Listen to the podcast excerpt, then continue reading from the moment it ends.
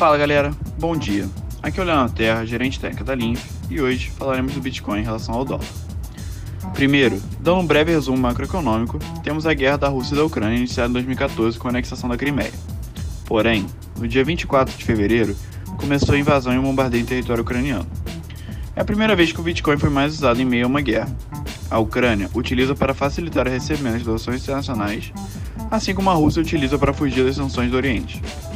O crescimento foi mais de 100% e mais de 200% em seu uso, respectivamente.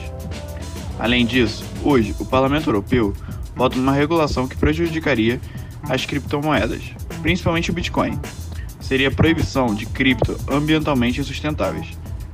Existe uma comunidade que já demonstrou ser contra a regulamentação e argumenta que acabaria com o cripto em território europeu e fugiriam para o EUA ou para a Ásia, continuando a poluição e o uso da moeda. No gráfico, começamos pelo destaque recente com setas, que é um topo duplo.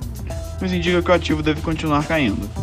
O ativo não teve força para romper a resistência de 44.340 e agora buscará os suportes marcados com raio, até o importante suporte perto dos 30 mil.